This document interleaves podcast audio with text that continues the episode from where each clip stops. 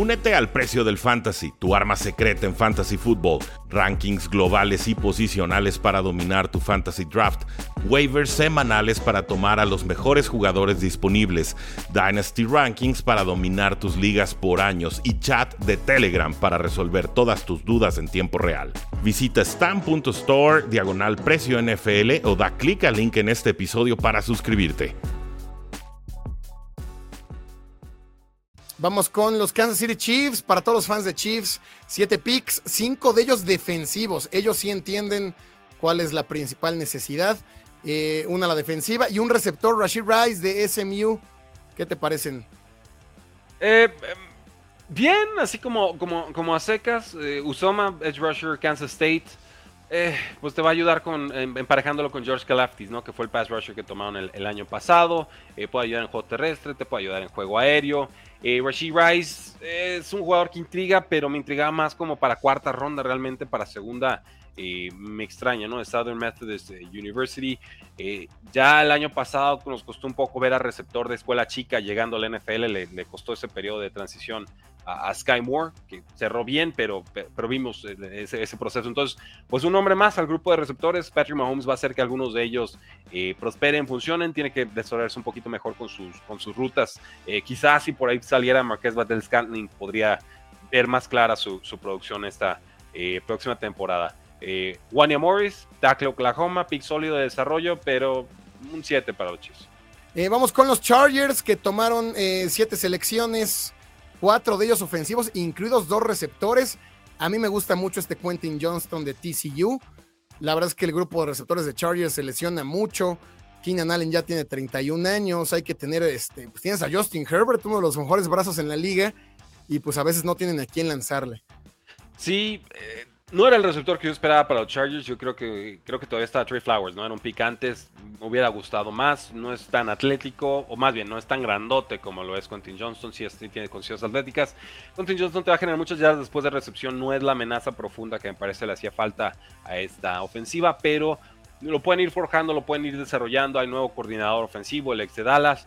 Eh, funciona y creo que este puede ser el último año de, año de Keenan Allen y entonces tengas eh, a Quentin Johnson como receptor 1 o hasta 2 dependiendo. Mike Williams también está creo entrando a eh, o está próximamente fácil cortarlo de su contrato, ¿no? Entonces pueden liberar hasta 40 millones de dólares y cortan a los dos el próximo año. Eh, ojo ahí, creo que por ahí viene el, tema de Quentin Johnson. Y, Jordan Palmer también ha jugado bien como receptor 4. Entonces se pone intrigante el grupo de receptores de los Chargers. Eh, Tuli Tuipulotu, ¿no? el edge de, USC, un, buen jugador, me parece un pick de valor. Eh, les da ahora sí que un lineado defensivo que pueden usar como tackle, como edge, en el, 3-tech, 5-tech, 7-tech. Ahora sí que lo pueden repartir en toda la línea eh, defensiva. y que llega por ahí un coreback, Max Dugan, TCU. Tres, tres juegos de TCU, ¿eh? Sí, sí, o sea, realmente les gustó la clase. Dicen, bueno, si ya no hay de Georgia porque Eagles me ganó todos, pues tráiganse TCU que quedó segundo, ¿no? Eh, un buen suplente.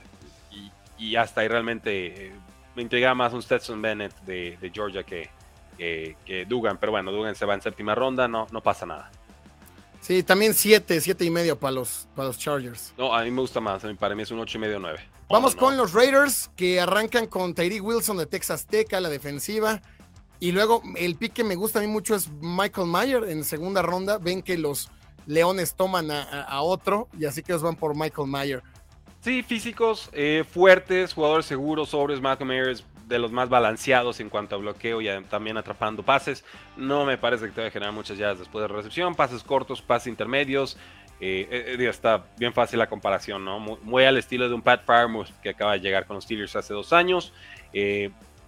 pero sin llegar quizás al nivel de un TJ Hawkinson, ¿no? Sería como entre Pat Farmouth y, y, y, Hawkinson ahí la, comparación y creo que se va a quedar más del lado de, de Farmouth, veremos. Eh, Trey Tucker, el receptor de, Cincinnati, un pick que intriga ahí en, tercera ronda, jugó bien en el Senior Bowl y pues ahora es una amenaza profunda para complementar a Devante Adams. El grupo de receptores de Raiders es, es bueno, es peligroso.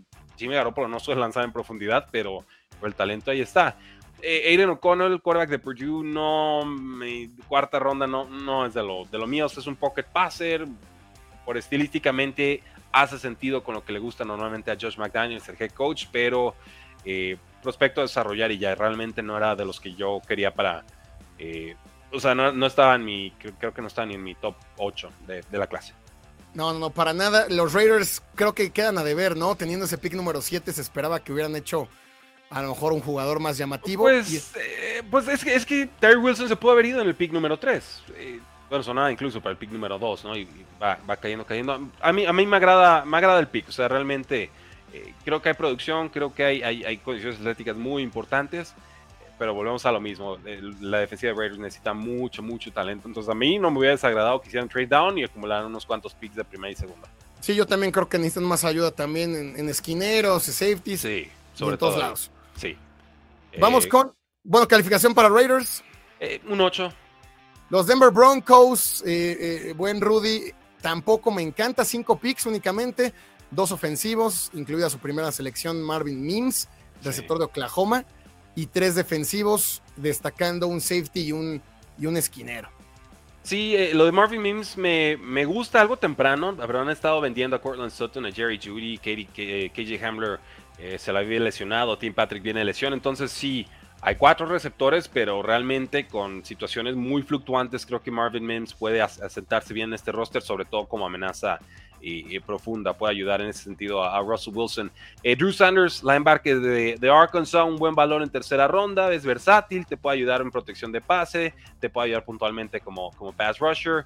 Eh, suben, pagan una tercera ronda futura por el cornerback de Iowa, Riley Moss. Eh, con tan pocos picks realmente no, no me apetecía que Broncos subiera ahí posiciones. Y creo que por ahí tenemos que tomarte en cuenta también a Adam Troutman, un tight end de los, de los Saints, que termina siendo cambiado.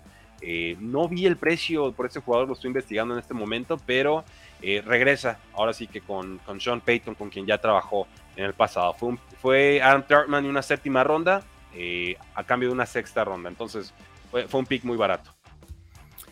Calificación para los Broncos, yo también iría por 6, 5, 7. 6 y medio, 6 y medio.